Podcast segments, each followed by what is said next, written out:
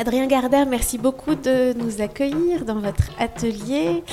On attend d'un jour à l'autre l'ouverture du nouveau musée archéologique de Narbonne, Narbovia, que vous avez construit avec euh, Norman Foster.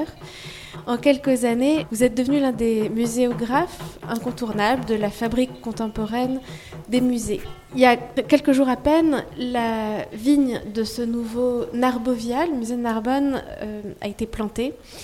Il y a dans cette réalisation une singularité.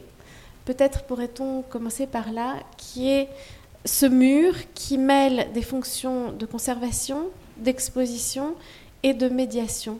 Je me demandais comment ce projet était né, comment vous l'avez conçu. Alors ça va être difficile à la radio d'expliquer comment, comment fonctionne ce, musée, mais c'est d'autant plus excitant, parce que comme en plus j'aime beaucoup écouter la radio je sais qu'elle a la capacité de, faire voir.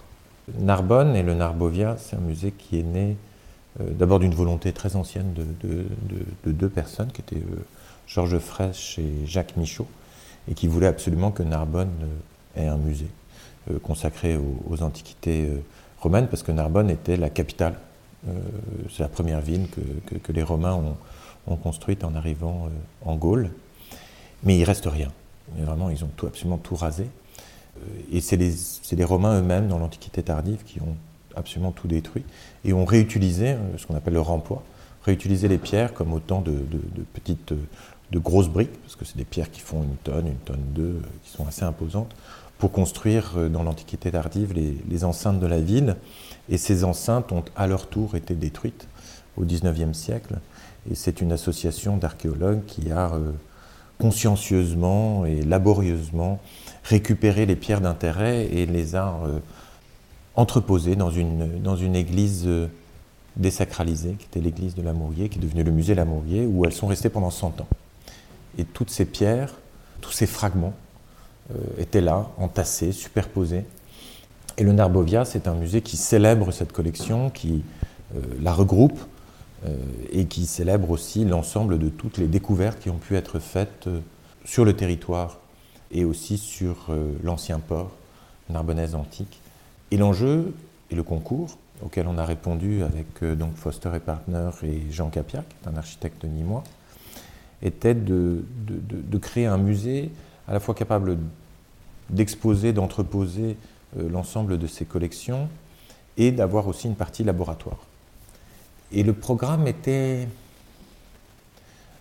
peut-être passé un peu à côté d'une chose qui était la nature même de ces, pierres, la nature même de ces fragments, et de la monumentalité à laquelle ils avaient euh, euh, appartenu.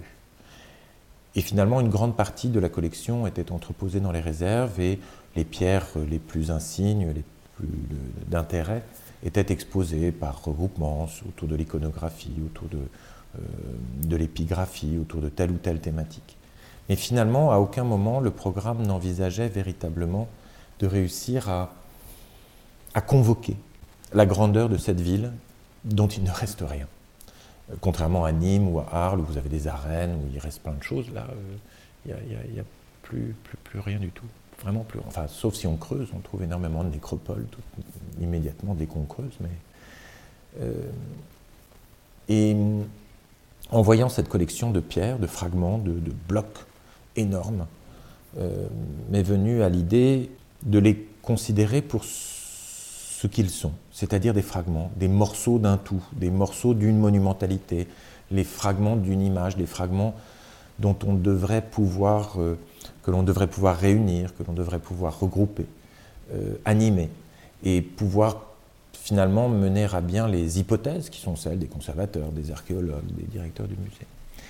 Et donc j'ai imaginé et proposé euh, à Foster et Partner de déroger au, programme du concours, de ne pas faire des réserves aussi importantes que ce qui était prévu, mais bien plutôt de créer un mur qu'on a appelé le, mur lapidaire ou la via lapidaria, puisqu'il y a beaucoup de via bien sûr, avec la via domitia, etc., euh, à Narbonne, et d'imaginer en fait un dispositif euh, à la fois de, d'entreposage, euh, de mouvement, de vie, d'exposition et d'étude de la collection en, créant une espèce d'immense glyptothèque, une grande bibliothèque de pierres, en exposant la grande majorité de ces, de, ces pierres à l'aide d'un dispositif en fait d'entrepôt industriel extrêmement euh, éprouvé et, déjà euh, utilisé dans nombre d'entrepôts industriels qui sont les transtockers, qui sont une espèce de fourche sur tour, une espèce de Fenwick sur une, grande grande échelle, capable de, je dirais, de, faire euh, se déplacer toutes les pierres et toutes ces palettes qui d'habitude sont des, des, pièces détachées, des, des pots d'échappement ou des caisses de, médicaments que l'on vient euh, chercher rapidement pour, dans les entrepôts. Et là, tout au contraire, d'aller chercher délicatement les pierres et de les réagencer et de réorganiser une espèce d'immense puissance 4 ou d'immense Tetris qui fait 70 mètres de long, plus de 10 mètres de haut, qui a une double peau. Et le transtocker évolue entre ces deux rayonnages, entre les deux grands rayonnages de la bibliothèque, de cette glyptothèque, et réorganise en permanence euh, les pierres. Et c'est devenu, cette idée est devenue euh, l'épine dorsale du, projet architectural, l'épine dorsale du propos, euh, du parcours, de la visite, puisqu'on commence et on commence par là, on finit par là. C'est une agora, c'est un lieu à la fois de, de, rencontres, d'émerveillement, de découverte, euh, de médiation aussi, parce qu'on en reviendra, euh, mais les pierres peuvent, participer d'une médiation. Et c'est devenu pour, euh, et pour la muséographie, et pour l'architecture, et pour finalement aussi le, propos même du musée, la colonne vertébrale du projet. Parmi vos grandes réalisations, il y a aussi la Galerie du Temps au Louvre-Lens et le musée de l'Agacan à Toronto. Y aurait-il une ligne directrice ou des principes fondateurs qui pourraient relier ces projets les uns avec les autres? Alors s'il y a euh, un trait commun ou une ligne euh, commune, c'est certainement, c'est certainement pas un style. C'est certainement pas une écriture, c'est certainement pas euh, un... Oh, il grêle, il neige, mais c'est incroyable magnifique. Non, c'est certainement pas un style ou une écriture euh, euh, plastique, euh, parce que c'est avant tout une considération du public en fait. Je crois que vraiment ce qui anime tous ces projets, c'est l'idée que c'est l'idée de la rencontre, c'est l'idée de mettre, de créer le contexte qui permet au public de se sentir euh, non seulement bienvenu, non seulement légitime, mais en pleine, je dirais, en, pleine capacité à rencontrer, à découvrir les œuvres et soi-même. Euh, je crois que c'est vraiment ça. C'est une question. Alors, les, mots en anglais sont, parfois un peu, mieux en anglais qu'en français pour, ça, parce qu'il n'y a pas vraiment de, mots pour euh, ce qu'on appelle entrusted, ou empowering, euh, qui veut, c'est-à-dire, alors empowering en traduction euh, sur internet, c'est autonomisation, c'est pas très, c'est pas très sexy, et entrusted, on dit faire confiance, alors que dans les deux cas, c'est plutôt mettre en confiance et donner les moyens à, ou faire en sorte que quelqu'un se découvre les moyens de.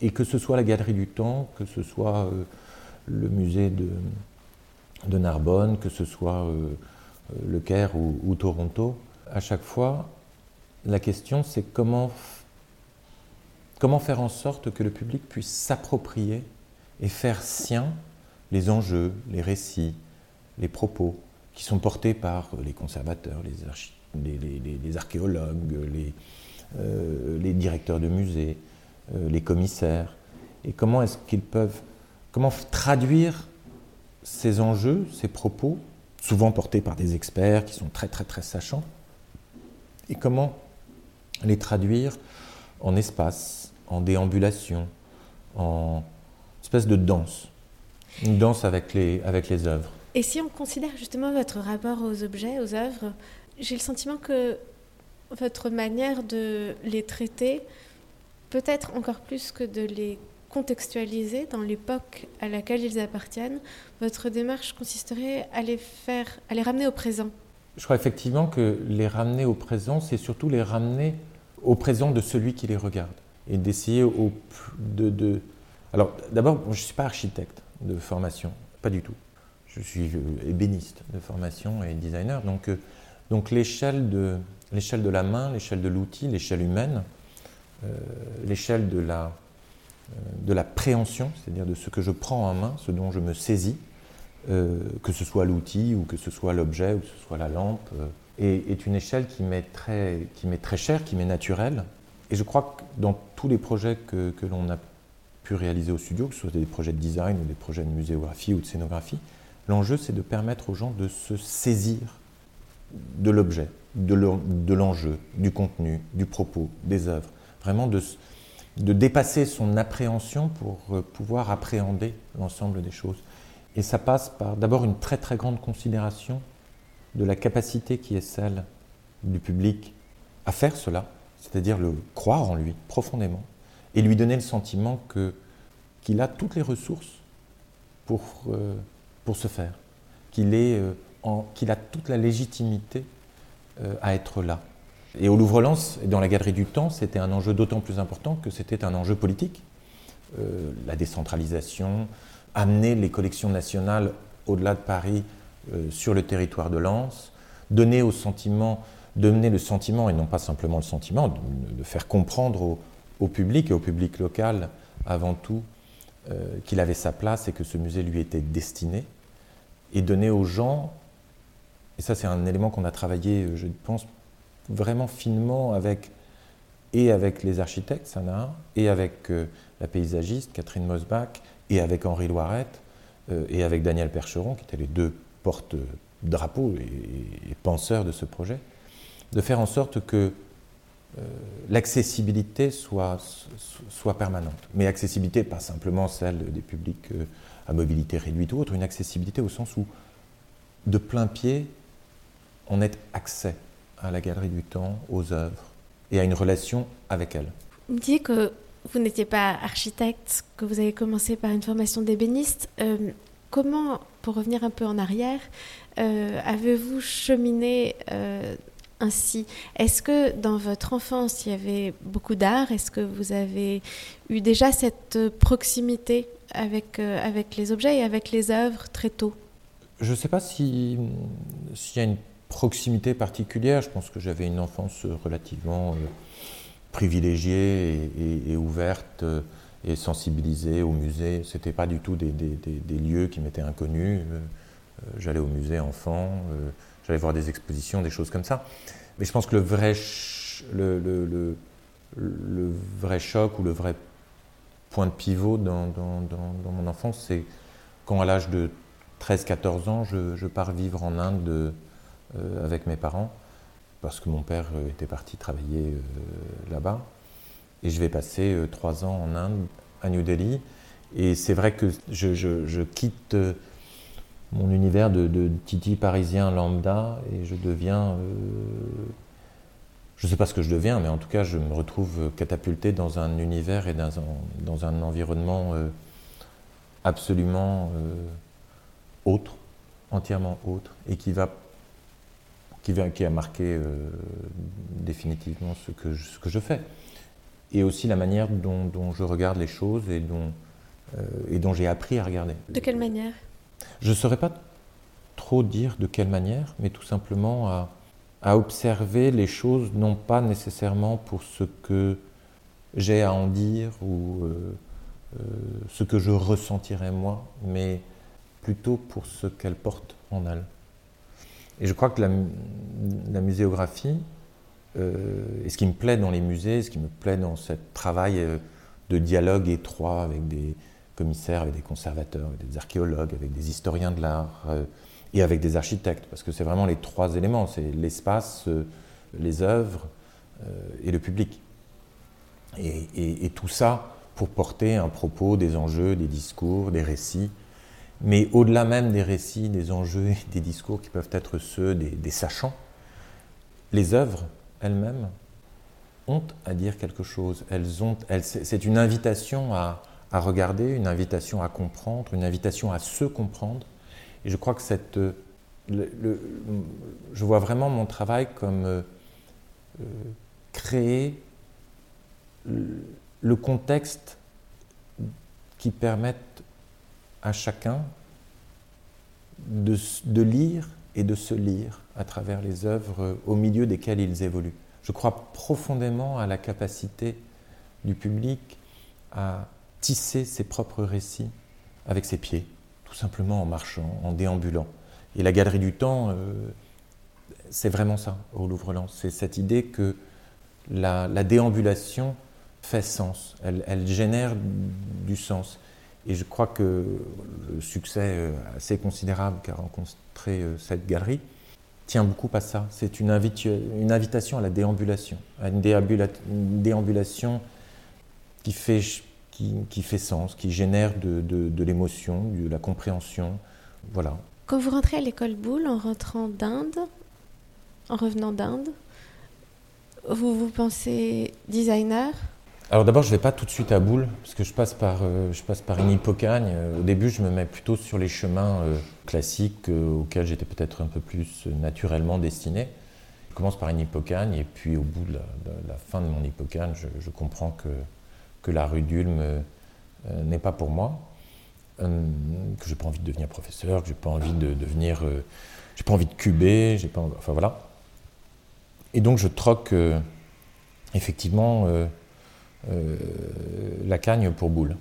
Et à Boule, non, à Boule, c'est assez drôle parce que mon, père m'a raconté il y a quelque temps quelque chose que j'avais complètement oublié. Euh, au moment où je décide d'aller à Boule, et où ma mère apparemment était un peu euh, se posait des questions sur ce choix. Et mon père m'aurait demandé, mais je ne m'en souviens pas du tout, m'aurait demandé pourquoi j'avais envie d'aller dans cette école. Et je lui aurais répondu, m'a-t-il dit, que je trouvais que ça sentait bon. Et il avait trouvé que cette raison était euh, probablement la meilleure. Euh, et c'est vrai que ça sentait très bon. Ça sentait le bois, ça sentait la sûre, ça sentait le copeau, ça sentait euh, la varlope. Et j'y ai passé trois ans, finalement trois ans d'un apprentissage qui était plus un, un, apprentissage de la matière, un apprentissage de, du faire, de se saisir d'une matière, de se saisir d'un outil Aujourd'hui, je serais un piètre misérable ébéniste. Hein. Je, pense que je serais bien incapable aujourd'hui de faire une, queue d'aronde digne de ce nom. Mais la gymnastique, ce rapport au bois, ce rapport à l'outil, ce rapport à la machine, ce rapport à la matière et à, ce qu'elle dicte, ce qu'elle vous invite et ce qu'elle vous permet de faire, est quelque chose que je pense avoir euh, euh, intimement gardé et appliqué aujourd'hui à tout autre domaine. C'est votre grec ou votre latin? Voilà, exactement. Exactement, exactement. D'où la glyptothèque, qui est d'ailleurs un musée à, Munich sublime. C'est un très très beau musée à Munich, la glyptothèque. Après Boulle, vous entrez aux Arts Déco? Alors après Boulle, c'est ma vengeance froide puisque je retourne rue d'Ulm et j'arrive aux Arts décoratifs euh, euh, où là je suis en section euh, mobilier et là, je me défais un petit peu, je crois, de, voilà, de la, du savoir-faire ou de, de, l'atelier et de l'ébénisterie pour plutôt réfléchir véritablement de façon plus, plus large au mobilier en, général. Et puis après, en sortant, ben, je, je, suis reparti en Inde. Vous avez... Alors où j'ai travaillé, où j'ai fait du développement de produits pour des, entreprises euh, européennes qui cherchaient à faire fabriquer en Inde. Et puis j'ai développé un projet de partenariat avec le National Institute of Design à Ahmedabad, qui était euh, l'école de design en Inde fondée sur la base d'un cahier pédagogique rédigé par Charles Henry Eames en 1958 euh, grâce à un, cahier blanc qui s'appelait le India Report, qui précisément était une espèce d'invitation à considérer les savoir-faire euh, vernaculaires comme autant d'opportunités à concevoir le design contemporain. Et c'est dans cette veine-là que, j'étais parti en Inde, que j'ai commencé à travailler en Inde. Et j'ai aussi euh, commencé à réfléchir avec euh, l'Alliance française de, de, Pondichéry à une exposition sur le mobilier colonial indien, et notamment tout particulièrement les chaises de Pondichéry, pour montrer là encore comment le mobilier colonial, cette espèce de syncrétisme unique de rencontre entre des, des dessins euh, du faubourg apportés par euh, des marins euh, étaient interprétés par des, artisans locaux qui transformaient des pieds Louis XV en tête d'éléphant, qui supprimaient la, tapisserie d'un Voltaire, qui devenait peu à peu une pondichérienne comment, comment tout ce, mobilier avait à son tour profondément influencé le design contemporain jusqu'à nos jours. Et, c'est comme ça que j'ai mis le pied à l'étrier de, de, la scénographie, parce qu'en rentrant en France, Marie-Claude Beau, qui était la directrice du musée des arts décoratifs à l'époque, l'UCAD, l'Union centrale des arts décoratifs, m'a proposé de, monter l'exposition sur les sièges de Pondichéry à Paris. Et voilà, je me suis lancé là-dedans. Et, c'est vrai que cette, position de, go-between, de, traducteur, de, passeur entre des objets, des contenus, des récits, le public, euh, des sachants, euh, des historiens, des experts, dans l'espace du musée, m'est apparu comme quelque chose de... Bah, peut-être qui, était, qui correspondait juste très précisément à la fois à ce parcours euh, un peu de lettres et, beaucoup de bois, et beaucoup de fer, et beaucoup de, de, de design. Une espèce de juste milieu. Il y a un, objet qui a été euh, décisif sur votre chemin. C'est une lampe que vous avez inventée et qui a déterminé beaucoup de choses par la suite. Cette lampe, elle s'appelle Melampo et elle date de 2001. Oui, elle est éditée chez Artemide et, et Melampo, c'est un peu... Bah, d'abord, c'est celle qui m'a permis de ne pas avoir à aller euh, travailler chez qui que ce soit parce que elle a été éditée chez Artemide et elle a connu un, très grand succès. Elle connaît toujours un très grand succès chez Artemide depuis 20 ans. Et elle a fait plein de petits. Elle existe en applique, elle existe en, table de nuit, en, lampe de chevet, en lampe d'applique, en lampadaire, en, lampadaire géant, etc. Et Mélampo, ben finalement, Mélampo, c'est un peu la synthèse de tout ça parce que c'est une lampe euh, très simple, d'un dessin euh, euh, assez classique, mais dont l'abat-jour se retourne sur lui-même et découvre une partie de son, de, son piétement et passe indistinctement d'une lampe classique à une lampe orientée, à une lampe tulipe, en fait, où l'abat-jour se retrouve inversé. Et en fait, c'est la première lampe dont les ampoules sont accrochées à l'abat-jour et non pas au pied. Et en fait, l'abat-jour est fendu euh, sur sa moitié, euh, comme l'est euh, le manche d'un opinel ou d'un couteau à main. Et cette lampe est le fruit de l'observation d'un opinel. Mais il faut imaginer un opinel dont la lame serait le pied et le, et, le manche serait plus court que la lame et pourrait pivoter autour. Et c'est vraiment. D'abord, c'est une lampe qui m'a porté fortune, et enfin au sens heureux, puisqu'elle m'a permis de, non pas faire fortune, mais de pas avoir à travailler pour d'autres que, pour le studio que j'ai créé. Mais elle, a, elle est vraiment le fruit de l'observation, de l'observation d'un objet euh, commun, euh, extrêmement euh, quelconque, et d'essayer de le considérer pour ce qu'il pourrait contenir, détenir de pertinent ailleurs. Est-ce que c'est euh, les mœurs, la manière dont on l'utilise? Est-ce que c'est euh, sa technique? Est-ce que c'est sa mise en œuvre? Est-ce que c'est son esthétique? Est-ce que c'est sa matière? Et c'est vrai que cette espèce de, façon de regarder les objets, les choses, euh, ou voir les œuvres, voir les architectures comme autant d'opportunités, comme autant de possibilités à déployer, développer un discours, me semble être peut-être peut-être un peu euh, ce lien ou ce trait commun euh, dont on parlait entre ces projets, c'est-à-dire de toujours chercher des solutions endogènes, de toujours trouver un dessin, une esthétique, une logique qui viennent du sujet même. Euh, le Narbovian, c'est un, un musée qui célèbre le fragment et qui crée, part, qui, part de cette nature même des pierres, de ces fragments de pierres, euh, qui sont magnifiques. Hein. Mais et je crois que ça, c'est très important. Et aussi, Et aussi le hors-champ.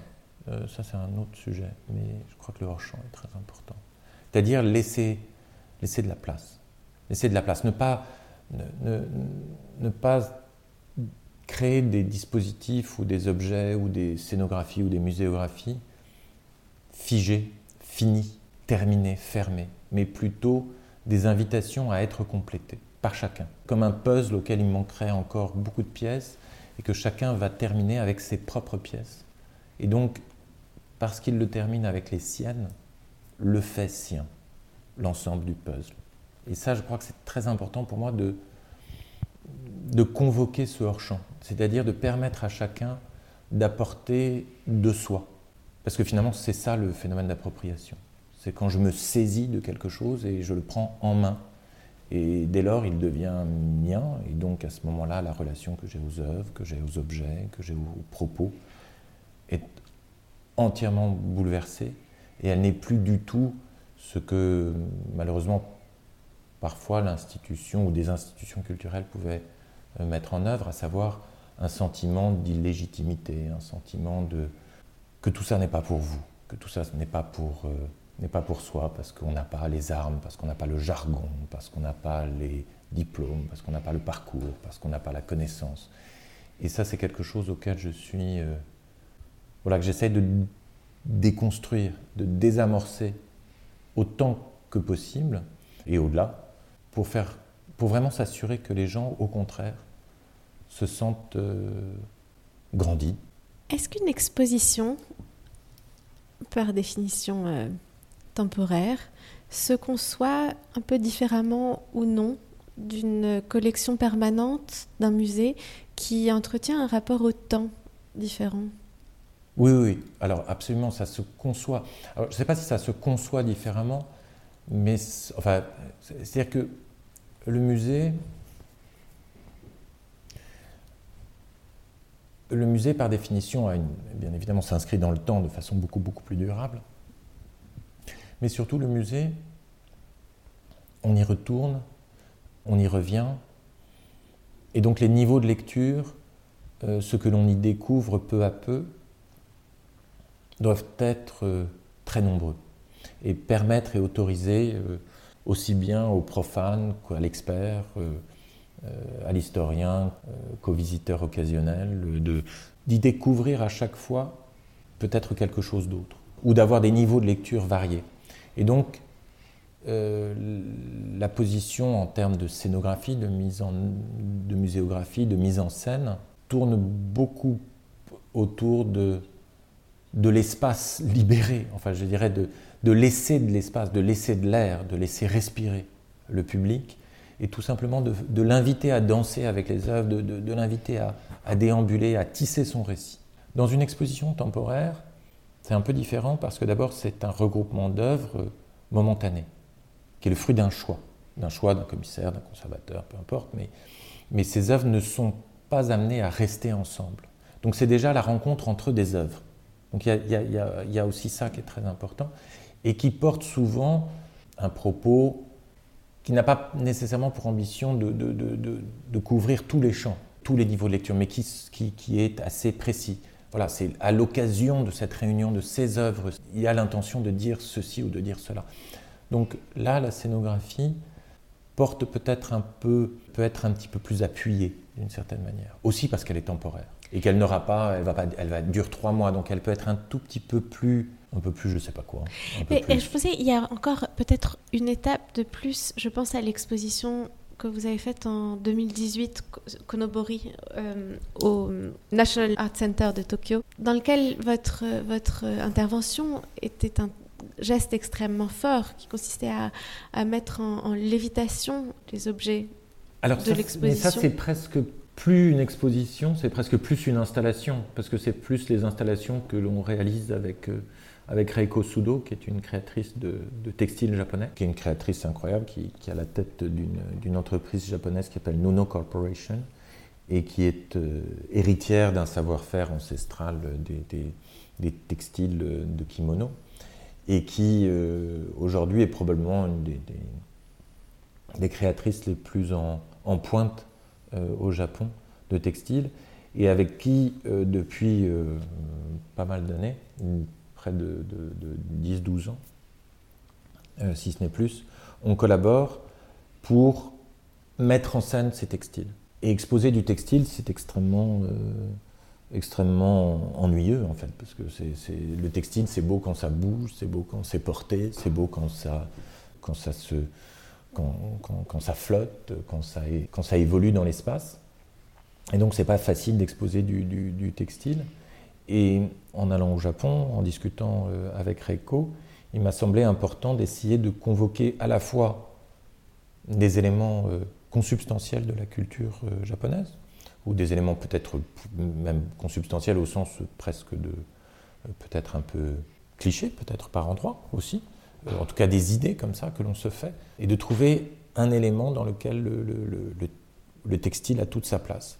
Ça aurait pu être une ombrelle, ça aurait pu être plein de choses, mais un objet qui m'a qui a arrêté mon, ma curiosité et mon attention, c'était les koinobori, qui sont en fait ces, ces chambres à air, qui sont pas vraiment des, c'est pas des, pas des cerfs-volants, c'est vraiment des, euh, des, plutôt des, chambres à air en forme de poisson et qui sont utilisés pour euh, euh, célébrer la, naissance des garçons et le festival des enfants et des garçons, je crois en mars ou en mai, et qui sont en forme de carpe, koi fish, et qui sont des, des, des, signes de, de, de très bons auspices et de, et de, bonheur et de longévité, etc.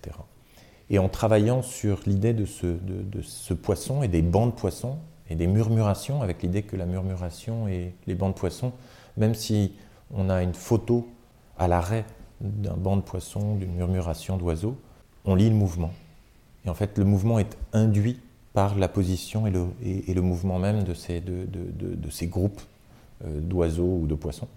Et donc en stylisant euh, très fortement euh, le dessin de ces koinobori, en en faisant presque une épure, l'idée est venue de travailler sur un banc de poissons, un banc de koinobori, qui emporterait les textiles, qui porterait chacun un textile de, de, de, Reiko Sudo, et d'une certaine manière euh, intimerait le mouvement ou convoquerait le mouvement alors même qu'ils sont immobiles.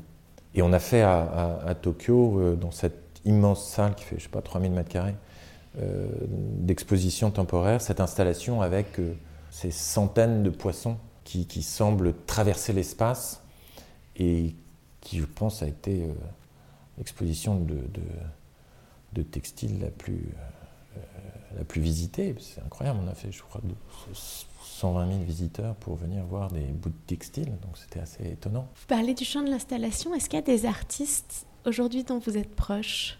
Je pense à la fois en amitié, mais aussi. Alors, des artistes euh, dont je suis proche, il, non, non, il, y en a, mais je crois qu'il y a surtout des figures artistiques qui me, qui, parlent, tout particulièrement.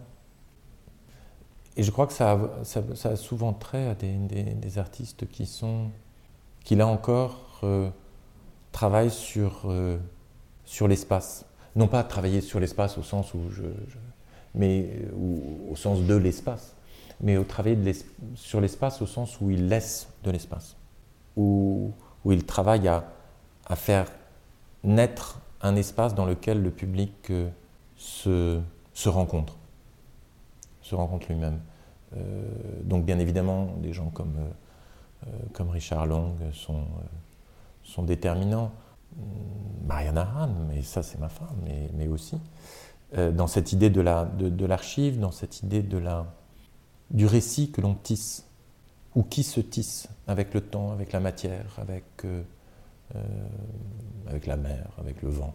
Et je crois que la galerie du temps a beaucoup à voir avec, non pas les arts plastiques, mais avec, avec la danse avec la danse contemporaine, avec euh, cette idée que l'on puisse euh, évoluer au milieu des œuvres et que l'on ait toute liberté à le faire et à, y, à déployer son récit de par, de, par soi-même. Et je crois que ça, c'est un, point très très important. Et d'ailleurs, la terrasse de la Galerie du Temps, qui était une idée que j'ai proposée à, à Sejima et Nishizawa, parce qu'au début, il n'y avait pas cette, ce surplomb dans la Galerie du Temps, de même qu'il n'y avait pas les, les parois d'aluminium n'étaient pas là dans le projet. Euh, initiale des architectes, c'était vraiment de permettre à chacun de, de surplomber la galerie du temps avant d'y descendre, y déambuler.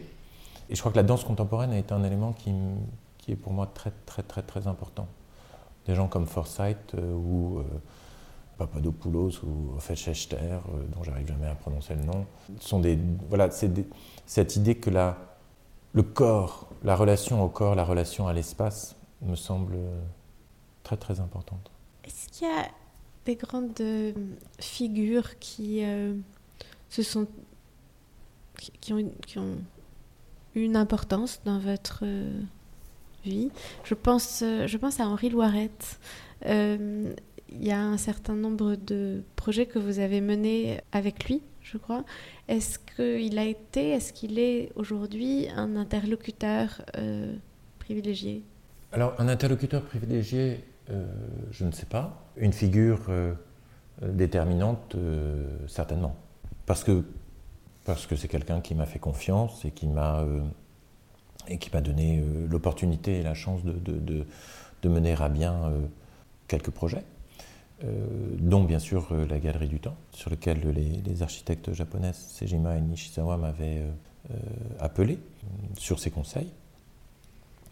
Euh, mais on avait fait aussi une exposition sur l'Iran Safavid au Louvre, et moi, auparavant, et c'est comme ça que je l'avais rencontré, quand je travaillais à la rénovation du musée euh, d'art islamique du Caire, j'étais allé chercher auprès du Louvre, et donc auprès d'Henri Loirette, euh, et du département des arts de l'islam, qui était dirigé à l'époque par Sophie Macariou, toutes les compétences et tout le savoir qui, était nécessaire pour mener à bien ce, projet en Égypte. Et donc j'ai monté un partenariat à la demande des Égyptiens avec le Louvre et c'était le début d'une relation et d'une collaboration. Mais c'est des personnes qui vous donnent, euh, qui vous mettent le pied à l'étrier, c'est des gens qui vous font confiance, qui vous, j'allais dire, qui vous obligent, au sens où euh, on, est obligé de se, de, de, de, se, dépasser pour eux, et parce que, euh, parce que tout d'un coup, les gens vous donnent, vous, vous confient ou vous font confiance pour faire quelque chose. Je ne suis pas sûr qu'on en soit capable, mais on se sent obligé d'être à la hauteur de la confiance qu'ils vous ont faite et qu'ils vous ont prêtée. Donc, euh, donc on apprend euh, et on essaie d'être à la hauteur de, de, de, la croyance qui, qui, est la leur. Ce qui est d'ailleurs, à mon avis, la manière dont on travaille. C'est-à-dire que je crois que euh, on est tous un tout petit peu à pratiquer quelque chose auquel on a d'autres ont cru que l'on était capable de, faire. C'est lui aussi qui vous a orienté vers euh, Toronto, vers le musée de l'Agacan Non, non, non. Le musée de l'Agacan, c'est vraiment euh, par le Caire. Après avoir fait euh, plusieurs expositions temporaires en Égypte sur d'abord les parfums d'Égypte dans, dans l'Égypte ancienne, au musée de Tahrir, au musée national. Et puis après avoir fait une autre exposition sur, qui s'appelait Quand les sciences parlent arabe au musée euh, d'art islamique, au musée national d'art islamique du Caire, euh, les Égyptiens m'ont demandé de les rejoindre pour refaire et, rénover entièrement le musée euh, du Caire, le musée d'art islamique du Caire.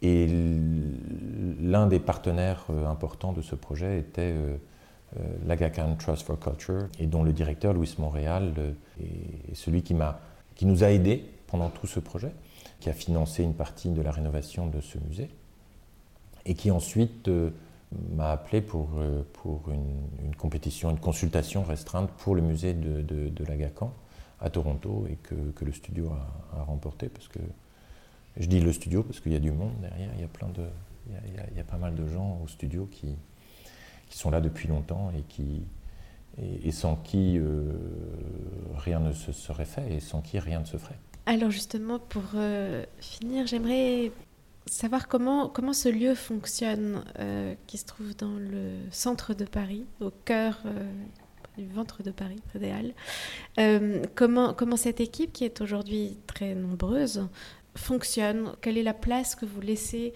à vos différents collaborateurs? Comment les idées naissent? Comment les projets s'élaborent? Je ne sais pas si c'est une méthodologie, parce que moi j'ai appris sur le tas, donc c'est une pratique, c'est vraiment une connaissance très empirique, c'est une entreprise très empirique parce qu'on a, euh, a commencé tout petit et puis on a grandi peu à peu. je crois que si on partage euh, quelque chose euh, en commun, tous ensemble au sein du studio, et quelle que soit son ancienneté, quel que soit son, son, son, rôle, c'est d'abord à la fois une immense considération pour le public et sa capacité à, à découvrir et, l'enjeu qu'il y a à lui permettre de découvrir. Et donc, on est dans des approches qui sont, dans un premier temps, très éloignées de, de toute approche formelle ou plastique ou euh, esthétique. Pas du tout ça qui nous. Mais plutôt, encore une fois, de, de comprendre ce qui est à l'œuvre. C'est qu'est-ce qui, qui se joue euh, entre ces œuvres, ce lieu à construire, existant, euh, patrimonial, à rénover, euh, à, augmenter, et comment, comment faire en sorte d'identifier un fil d'Ariane, quelque chose que l'on pourra tirer comme un fil avec lequel on va tisser le récit, avec lequel on va emmener et les conservateurs et les architectes et les visiteurs dans, une, voilà, dans un récit que l'on tresse. J'aime beaucoup l'idée du tisserand et de, de, cette idée des, des, motifs ou des récits qui se, qui se révèlent comme dans les icates au fur et à mesure que l'on tisse. C'est-à-dire que le motif est, est teint d'abord dans, les, euh, dans la trame et la chaîne avant d'être tissé. Et ce n'est qu'au fur et à mesure que l'on tisse que le motif se révèle et, et fait sens je crois qu'on est très attaché dans cette équipe à, à trouver du sens et à faire en sorte que chacun y trouve du sens et s'y retrouve. Et je crois que plus les solutions sont euh, légitimes, pertinentes, justes, plus elles sont durables et plus elles, euh, moins elles seront remises en question parce qu'elles seront, elles ne sont plus considérées comme des éléments. Il n'y a pas de gratuité tout est profondément relié, ancré. Ça ne veut pas dire lourd, ça veut pas dire, ça peut être léger, mais même cette légèreté-là a, a, sa raison d'être. Merci beaucoup Adrien Gardère. Merci à vous.